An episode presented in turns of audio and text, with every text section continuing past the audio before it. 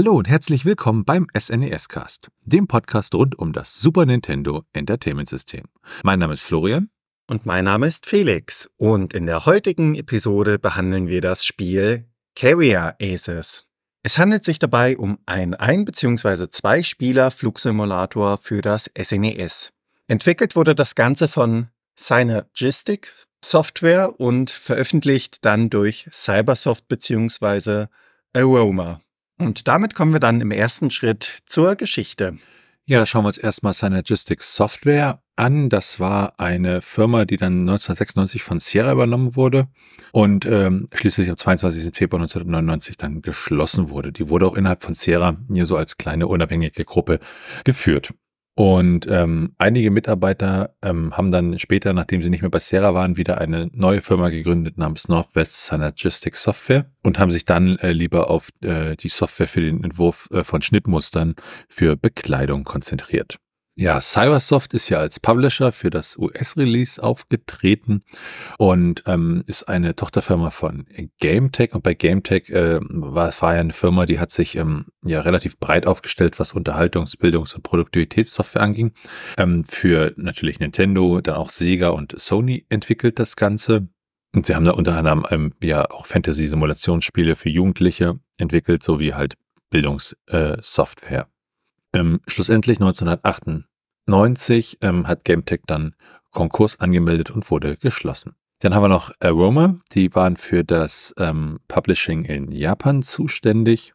Und das ist eine Firma, die hat einige äh, kleinere Sachen gepublished fürs SNES, für Sega Saturn und für die PlayStation, aber alles ja äh, Titel, die wahrscheinlich mehr im Japanischen bekannt sind, ähm, während äh, Carrier Aces, was wir heute behandeln, da noch der bekannteste Titel sein dürfte.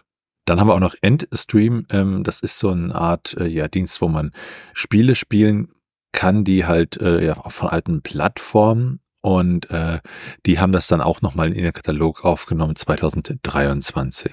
Zur Entwicklung des Spiels selbst ist die Quellenlage relativ dünn. Ähm, es haben zwölf Leute sich an der Entwicklung beteiligt. Der Programmierer war Steve Coleman. Ähm, fürs Künstlerische zuständig war Kurt Lemons. Die Soundeffekte sind von Craig Atterbeck und die Musik ist von Christopher Barker. Weitere Grafiken sind dann unter anderem von Jeremy Jones, Mike McMillan und Linda Westerfield und als Producer hat William B. McCormick fungiert. Der Director war Robert C. Clardy und der Creative Director war Steve Curran. Fürs Game Design verantwortlich waren Michael Orms bei Steve Coleman und Kurt Lemons. Und das originale Konzept stammt von What Humble. Veröffentlicht wurde das Ganze schlussendlich in Nordamerika im Jahr 1995, in Europa auch im Jahr 1995 und in Japan dann im Juli 1995. Und damit werfen wir einen Blick auf das Setting von Carrier Aces. Beim Spiel handelt es sich um einen Third-Person-Flugsimulator und das Ganze ist im Zweiten Weltkrieg im Jahre 1943 angesiedelt. Es werden Flugzeugpiloten der Vereinigten Staaten oder des Japanischen Reiches, welche sich an Bord eines Flugzeugträgers befinden, gesteuert. Die Vereinigten Staaten von Amerika versuchen dabei, Japan zu erobern bzw. auf den kleineren Inseln dort Fuß zu fassen.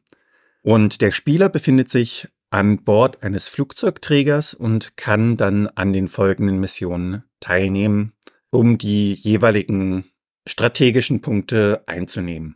Und damit springen wir dann direkt zum Gameplay. Da begrüßt uns der Startbildschirm mit einem großen Flugzeugträger auf dem Meer, dem sich verschiedene Flugzeuge nähern. Ziel des Spiels ist es, insgesamt sieben strategische Punkte unter seine Kontrolle zu bringen je nachdem, auf welcher Seite man spielt, für die USA beziehungsweise für Japan. Je nachdem, welche Seite beziehungsweise welcher Spieler das zuerst schafft, der gewinnt. Und jeder Spieler kontrolliert dabei einen Flugzeugträger samt der darauf stationierten Flotte. Das Ganze ist nicht linear, das heißt, die Reihenfolge der Angriffe auf diese sieben Punkte ist frei wählbar. Dabei gibt es auch auf verschiedene Dinge zu achten. Unter anderem sind das die Flugzeuge an sich, wie man diese zusammenstellt, bevor man sich im Einsatz befindet und im Einsatz dann direkt muss man auf den Treibstoff achten, auf die Munition beziehungsweise allgemein braucht man eine gewisse Risikoeinschätzung des Ganzen. Zu Beginn allerdings wählt man sich erst einmal einen Spieler aus und den Modus im Anschluss darauf. Der Modus unterscheidet zwischen dem Trainingsmodus und den wirklichen Missionen. Das Training unterscheidet sich dann auch nochmal in verschiedene Unterkategorien. Dazu zählt der Dogfight, also das 1 versus 1 mit Flugzeugen. Dann gibt es den Torpedo Strike. Hier fliegt ein Spieler mit einem Flugzeug auf den Flugzeugträger zu und wirft ein Torpedo ab, um dieses zu attackieren. Und der zweite Spieler hat dann die Rolle, auf dem Flugzeugträger mit dem Luftabwehrgeschütz das jeweils zu verhindern. Es gibt dabei einige Dinge, die man falsch machen kann. Unter anderem kann man das Ganze zu hoch abwerfen, zu weit entfernt oder auch vom Flugzeugträger abgeschossen werden. Als nächstes gibt es dann den Beschuss mit Kugeln, also wirklich nur mit den Bordwaffen eines Flugzeuges. Ohne Bombe und Torpedo greift man dabei den Flugzeugträger an. Ein weiteres Trainingsszenario ist das, in dem man die Bombe abwirft. Hier nähert man sich mit dem Flugzeug von oben dem Flugzeugträger und versucht, diesen mit einer Bombe zu treffen. Als letztes und ebenso essentielles Szenario ist es so, dass man sein Flugzeug auch landen muss. Und das kann man im Modus Carrier Landing üben. Hierbei muss die Leine, die auf dem Flugzeugträger befestigt ist, also die Fangleine, aufgrund der kurzen Startbahn getroffen werden. Ansonsten kann es zu einem Unfall kommen oder man muss durchstarten. Der andere Spieler in diesem Szenario macht dann allerdings den Einweiser mit den Flaggen. Es handelt sich dabei um einen Menschen, der dargestellt wird, der in der linken als auch in der rechten Hand jeweils eine Flagge hat und mit diesen dann verschiedene Positionen einnehmen muss, um dem anfliegenden Flugzeug zu zeigen, wie man am besten landet. Im Trainingsmodus kann man schon einiges an Zeit verbringen. Allerdings widmet man sich ja dann irgendwann auch den Missionen. Aber bevor wir zu denen kommen, schauen wir uns einmal das Bildschirmlayout an sich an. Der Bildschirm ist unterteilt in zwei waagerechte Streifen, das heißt oben als auch unten. Für den jeweiligen Spieler ist das Ganze ausgelegt. Und in dem jeweiligen Streifen oben platziert sind die Anzeigen. Man hat da zum einen den Schub, die aktuelle Geschwindigkeit als auch Höhe, den verbleibenden Treibstoff, die Ölanzeige und den Kompass sowie die Bewaffnung mit Torpedos bzw. Bomben, die angezeigt werden. Die zweite Seite kann vom PC beziehungsweise von einem menschlichen Mitspieler übernommen werden und befindet sich dann auf der unteren Seite des Bildschirms, also dem zweiten Streifen. Zu Beginn einer Mission stellt man erst einmal ein, auf welcher Seite man spielen möchte und bekommt dann anschließend die Wahl zwischen diesen sieben strategischen Punkten. Zu jedem Punkt gibt es eine kleine Zwischensequenz beziehungsweise eine Einführung in die Mission und anschließend darf man dann seine eigene Flugstaffel zusammenstellen. Hierbei darf man maximal acht Flugzeuge unterschiedlichen Typs zusammenstellen und dazu wird dann jeweils passende Bewaffnung gewählt. Eine kleine Sequenz zeigt dann, wie die Staffel vom Flugzeugträger abhebt und anschließend befindet man sich in der Spielübersicht beziehungsweise in der taktischen Übersicht. Das ist eine Karte, in der man die Inseln beziehungsweise die jeweiligen Flugstaffeln als auch Flugzeugträger sieht und einschätzen kann, wo man sich befindet. Im nächsten Schritt wählt man dann ein Flugzeug aus seiner Staffel aus und es beginnt ein Dogfight mit dem Gegner. Abgesehen vom Dogfight können natürlich auch alle anderen Szenarien aus dem Training vorkommen. Das Ganze variiert je nach Mission und Seite. In der Mission selbst erkennt man wo der Feind sich gerade befindet anhand eines kleinen Pfeils am Kompass. Ein schönes Detail ist es, dass wenn man Schaden nimmt, dies angezeigt wird in der Menüleiste, denn in der Menüleiste sieht man dann ein Einschussloch im jeweiligen System. Und sobald das angezeigt wird, weiß man, dass das System zu dem Zeitpunkt dann kaputt ist. Im Spiel selbst kann leider nicht abgespeichert werden. Dafür kann man allerdings in den Optionen die Schwierigkeit zwischen leicht, mittel und schwer variieren und den Ton an bzw. ausstellen. Und damit kommen wir dann zur Steuerung. Bei der Steuerung muss unterschieden werden, in welchem Bereich man sich gerade befindet. Denn je nachdem, wo man gerade ist, hat man unterschiedliche Belegungen der Tasten. Teilweise sind diese auch gleich belegt. Beim Digitalkreuz ist es so, dass man in der taktischen Übersicht zwischen den verschiedenen Flugzeugen hin und her wechselt. Im Flugzeug selbst dient das Digitalkreuz der Bewegung des Flugzeuges und für die Gegnerseite, die das Flugabwehrgeschütz benutzt, ist es auch so, dass sie mit dem Digitalkreuz dieses bewegt. Mit Select kommt man in die Option. Mit Start pausiert man das Spiel bzw. nimmt es wieder auf. Mit X wechselt man durch die verschiedenen Flugzeuge in der taktischen Übersicht. Neben dem Digitalkreuz kann man auch mit der Taste X A als auch Y durch die verschiedenen Flugzeuge in der taktischen Übersicht wechseln. In der Flugzeugansicht ist X allerdings dafür da, um die Nutzlast zu starten, also den Torpedo bzw. die Bombe. Mit A greift man auch an in der Flugzeugansicht, allerdings handelt es sich dabei dann um die Bordkanone. Sollte man sich auf der anderen Position befinden, also die Verteidigung, dann dient A auch beim Luftabwehrgeschütz dem Angriff. Mit der Y-Taste kann man im Flugzeug Schub geben und auf der anderen Seite wiederum, also der Verteidigung, beziehungsweise wenn man am Luftabwehrgeschütz steht, kann man dort zum 20 mm Geschütz wechseln. In der taktischen Ansicht kann man mit der B-Taste gewissermaßen den Zeitraffer aktivieren, das heißt die Zeit läuft ein wenig schneller ab und mit der B-Taste im Flugzeug kann man den Schub reduzieren, also abbremsen. Und damit springen wir dann zur Grafik und dem Sound. Ja, wenn man sich die Grafikqualität mal anschaut, dann ist das doch relativ beeindruckend, weil wir haben da eine ja 3D-ähnliche Darstellung und das ja doch ähm, ja aus Sicht einer 2D-Konsole. Ähm, wir haben auch die Modelle der Flugzeuge und der der Trägerschiffe und haben halt unterschiedliche ja die die Grafiken halt der unterschiedlichen Merkmale und dann auch die Umgebung. Also was da doch sehr ins Auge fällt, ist das Wasser, das natürlich ja eine Textur ist, die da einfach langgeschoben wird. Aber die sieht halt relativ gut aus. Und ähm, das gleiche gilt auch für Effekte wie zum Beispiel Explosion bei den Soundeffekten haben wir das dann auch, also dass wir die Motoren hören und die Waffen hören und es natürlich auch eine musikalische Untermalung gibt, die dann entsprechend ja die Atmosphäre unterstützt. Komponiert wurde die Musik dabei von Christopher Barker, der ist ein amerikanischer Musiker und der war halt der äh, ja, Lead Composer für äh, Synergistic Software und dort arbeitet er äh, unter anderem mit Craig Atterbeck zusammen wobei der hauptsächlich immer mit den Soundeffekten sich beschäftigte und Barker ja für die Musikkomposition zuständig war.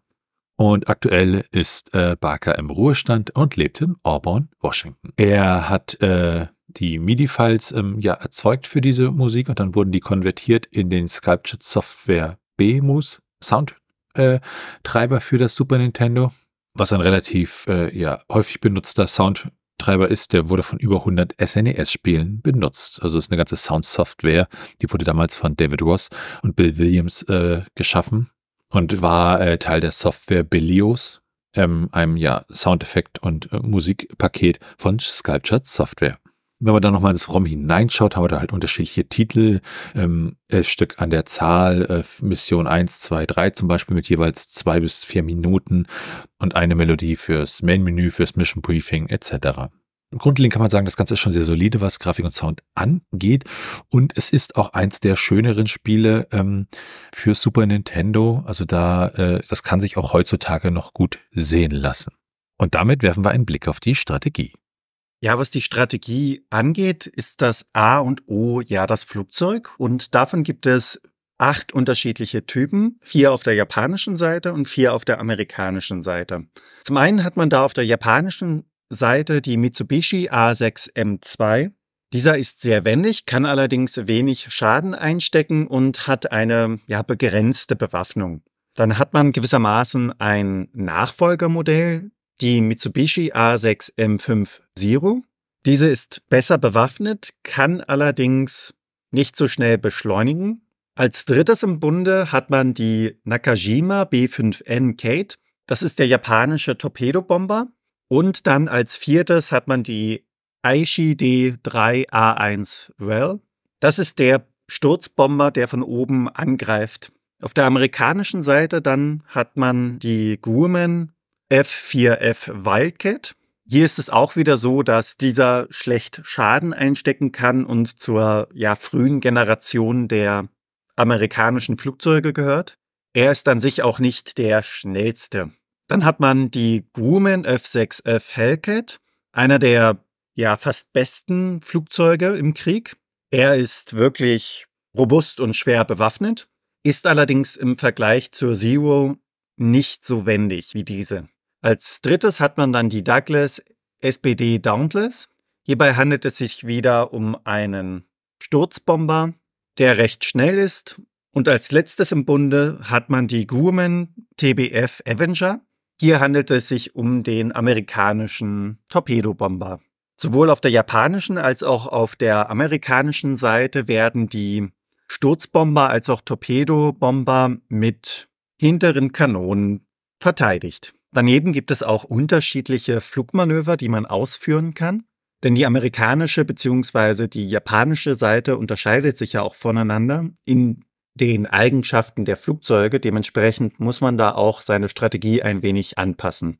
Die amerikanische Seite kann ja im Grunde mehr Schaden einstecken, als auch mehr Schaden zufügen. Dafür hat die japanische Seite den Vorteil, dass sie wesentlich wendiger sind. Dementsprechend möchte die amerikanische Seite bzw. der amerikanische Pilot seine Geschwindigkeit und seine Distanz beibehalten, um dann gewissermaßen dem Shoot and Run nachzukommen. Also in dem Sinne auf den Gegner zufliegen, schießen und sofort wieder weg. Auf der japanischen Seite hingegen ist es so, dass diese eher in den Nahkampf möchten, um ihre Wendigkeit dort ausspielen zu können. Daneben gibt es noch verschiedene Manöver, die man anwenden kann. Unter anderem ist es ja so, dass man sowohl von oben angreifen kann, als auch gewissermaßen, wenn man sich auf einer Ebene befindet, angreifen kann. Und es gibt ja auch die Variante, dass man von oben auf den Gegner herabstürzt, um dann unter ihn zu kommen, während dieser sich fortbewegt, damit man ihn anschließend auch von hinten attackieren kann. Da gibt es in dem Fall auch verschiedene Varianten im Internet zu finden. Das Ganze ist recht ausführlich beschrieben. Zu erwähnen sind auf jeden Fall noch die Flaggensignale. Beide Hände ausgestreckt in einer waagerechten heißt, dass es okay ist, so wie man aktuell fliegt. Beide Hände nach oben gestreckt in einem 45 Grad Winkel, also nicht ganz senkrecht, heißt, dass man zu hoch ist und das Ganze gewissermaßen gespiegelt. Das heißt, die Arme im 45 Grad Winkel von sich weggestreckt nach unten bedeutet, dass man zu tief fliegt. Die eine Hand ausgestreckt in einer waagerechten und die andere diagonal nach oben bedeutet, je nachdem, wie man das sieht, dass man mehr nach rechts beziehungsweise mehr nach links rüber muss. Beide Flaggen nach unten bedeuten, dass man seinen Motor abstellen soll. Beide Flaggen über dem Kopf sich berührend bedeutet, dass die Landung nichts wird und man diese abbrechen soll bzw. durchstarten soll. Und damit kommen wir zu den Cheats und Geheimnissen. Ja, eingebaute Cheats gibt es da an der Stelle nicht, aber es gibt Cheatcodes. Bei Cheatcodes werden ja bestimmte Speicherstellen im Speicher des Super Nintendos oder im Emulator halt immer auf bestimmten Wert gesetzt. Zum Beispiel die Anzahl der Leben auf 99. Und hier haben wir für Carrier Aces Cheatcodes für Unverwundbarkeit, unendlich Treibstoff und unendliche Raketen. Und dann gibt es hier noch einen Trick, äh, beziehungsweise ein Geheimnis, dass man halt als Heckenschütze äh, mit, wenn man auf eine bestimmte Stelle zielt, eigentlich die feindlichen Jäger immer sehr gut trifft, weil sie dann immer direkt in die Kugeln fliegen. Damit dann ein Blick auf die technischen Daten. Wir schauen uns hier das PCB an, schauen uns die internen Header an und auch die ROM-Größe. Und äh, hier ist es so, bei äh, Carrier Aces haben wir eine ROM-Größe von 16 Mbit. Das sind also 2 MB. Und es handelt sich um ein sogenanntes Slow-ROM mit einer Zugriffszeit von 200 Nanosekunden. Der interne Titel ist Carrier Aces in der japanischen und in der US-Version, äh, jeweils mit großem C bzw. großem A, den Rest dann klein geschrieben und die Wörter auseinander. Und in der EU-Version heißt es Carrier Aces, da alles groß geschrieben und die Wörter jeweils getrennt. Dann ein kurzer Blick auf die Portierung und Nachfolger. Ja, hier ist es so, da gibt es eigentlich keine, auch wenn es natürlich sehr, sehr viele Spiele gibt, die ja auch dieses Flugsimulationsthema in der Art und Weise behandeln. Und als Portierung kann man sozusagen ja die Aufnahme in den Endstream-Katalog ähm, ja sehen. Aber an sich ist dieses Spiel, äh, ja, steht das für sich alleine. Und damit kommen wir zum Trivia. Im Spiel selbst kann man schon ein paar Stunden versenken. Allerdings ist das Training ja gewissermaßen unbegrenzt. Dementsprechend, je nachdem, wie lange man da interessiert ist, kann man eigentlich fast unendlich durchspielen. Cartridge-Lose an sich kostet 10 Euro in Deutschland und das Ganze Complete in Box wiederum 26 Euro. Im US-amerikanischen Raum kostet die Cartridge-Lose 15 US-Dollar und das Ganze Complete in Box 35 US-Dollar. Und damit springen wir weiter zu den ROM-Hacks. Die ROM-Hacks an sich sind ja so ähm, ja, Modifikationen des ROMs wie Übersetzung oder zum Beispiel bei Super Mario Kart neue Strecken etc. Und hier ist es so, dass es für dieses Spiel keine ROM-Hacks gibt. Ähnlich sieht es bei den Retro-Achievements aus. Also Achievements an sich kennt man ja bei Plattformen wie Steam, und Co. so kleine Errungenschaften, die man machen kann. Und Retro Achievements will das auf ja Emulatoren übertragen, dass man auch für Super Nintendo Spiele sozusagen sowas dann entsprechend äh, ja auch erreichen kann. Ist ein Community-Projekt. Hier gibt's leider auch keine Achievements, allerdings kann man die dann ja entsprechend selbst dort äh, anlegen und eintragen. Ja, Speedruns, da geht's darum, das Spiel möglichst schnell durchzubekommen und auch hier gibt es für das Spiel keine. Und damit sind wir schon beim Handbuch. Auf dem Cover des Handbuchs begrüßt uns in gewisser Weise der Titelbildschirm, also der Flugzeugträger auf dem Meer, dem sich Flugzeuge nähern. Zu Beginn wird dem Spieler gratuliert, dass man dieses Spiel besitzt und danach geht es auf den 19 Seiten um die ersten Schritte, die Steuerung, die Unterscheidung der Flugzeuge und deren Einstellungsmöglichkeiten beziehungsweise die Heranführung an die Elemente des Spiels, wie unter anderem die taktische Übersicht. Das Ganze wird durch Zeichnungen als auch Screenshots aus dem Spiel untermalt und der Hintergrund an sich ist ja wasserartig gestaltet, was sich so mischt mit einer Art Tarnfarbenmuster. Und damit sind wir dann bei den Bewertungen angelangt. Ja, hier war einmal eine Bewertung der Game Pro aus dem Januar 1995 und die haben 80 Prozent vergeben und haben gesagt, Novice Pilots should like Carrier Aces the most because its action isn't too complicated. For VAR veterans, the nostalgic feel of these great planes may be reason enough to keep flying. Electronic Gaming Monthly hat 64% vergeben im Dezember 1994 und hat gesagt, For those of rating a military fight sim with WW2 aircraft, look no further. Carrier Aces do the great job of putting you in the cockpit of a classic fighter and the strategy and two-player elements are a nice touch. Die Playtime ähm, hat 59% vergeben im Mai 1995 und hat gesagt, Carrier Aces versucht im Stile bekannter PC-Titel Kriegsgeschichte und das Volks zu bringen. Ansatzweise kann man diesen Versuch durchaus als gelungen einstufen. Durch das sehr actionlastige Spielprinzip ist es jedoch nur eine Frage der Zeit, bis das Modul seinen anfänglichen Reiz verliert. Zu monoton geben sich Spielablauf und Grafik, zu schnell werden die Luftduelle zur Routine. Hat man zudem die Staffelzusammenstellung im Griff, kann Carrier Aces im Grunde nicht mehr viel bieten. Die Videogames hat im Mai 1995 58 Prozent vergeben und hat gesagt, ein Flugsimulator wollte GameTech ganz bestimmt nicht auf die Beine stellen. Dafür ist die Steuerung viel zu unrealistisch. Andererseits ist Carrier Aces auch kein Strategiespiel. Die Ziele, die man bombardieren muss, sind zu einfältig. Und im April 1995 hat die Megafan 51 Prozent vergeben und hat gesagt, wer hinter Carrier Aces eine ernsthafte Flugsimulation erwartet, der wird bitte enttäuscht. Denn davon ist das Spiel meilenweit entfernt. Wer hingegen ein durchschnittliches Ballerspiel mit erträglichen Mode 7 Effekten sucht, der wird noch relativ gut bedient. Ja, damit sind wir bei der Meinung. Ich fand es ganz interessant an dem Spiel, ja, dass man den Gegner immer sieht in dem, ja, in diesem geteilten Bildschirm und die Steuerung und das ganze Handling sind eigentlich ziemlich robust. Das macht auch Spaß. Ähm, mir persönlich hat auch diese Wassertextur wirklich sehr gut gefallen. Also das, das fand ich irgendwie schon ja sehr hübsch und angenehm. Aber ich glaube, ob es dann dem jeweiligen Spieler Spaß macht, hängt halt sehr ja an der Vorliebe fürs Genre ab und äh, vom Nutzer. Ähm, für mich ist es dann wirklich so, dass der anfängliche Reiz, wie das in der Bewertung da gerade so schön gesagt wurde, ja dann irgendwann weg war. Und äh, es war mehr so ein, oh, das sieht ja ganz, ganz toll aus, es steuert sich gut, aber ja, ist dann für mich nicht weiter motivierend. Ähm, aber an sich würde ich sagen, durchaus ein grundsolides Spiel. Wie ist deine Meinung, Felix? Dass der Reiz relativ schnell verloren geht, ja, das stimmt. Es ist ja so, dass man nicht wirklich viel im Spiel sieht. Man hat die Flugzeuge, die Schüsse als Effekte und ja, eine ganze Menge Wasser. Man sieht dann noch Teile vom Flugzeugträger beziehungsweise von der Küste, je nachdem. An sich ist es schon ein interessantes Spiel. Man hat durch die unterschiedlichen Modi auch Abwechslung drin. Der Sound passt auch, aber da ist definitiv Potenzial noch mit drin.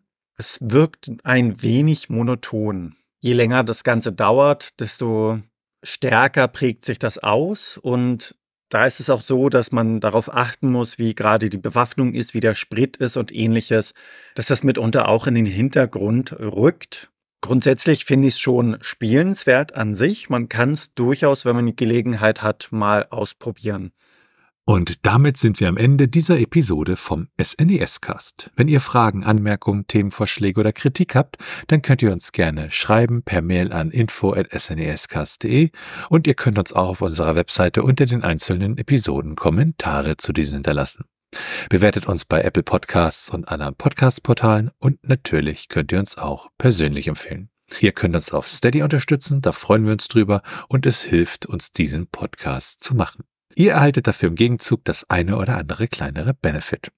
Für unsere bisherigen Unterstützer an dieser Stelle ein ganz, ganz großes Dankeschön von uns beiden. Alles weitere dazu und rund um den Podcast, wie zum Beispiel den Link zu unserem Discord-Server oder unserem Community Hub, findet ihr auf snescast.de. Tschüssi. Ciao.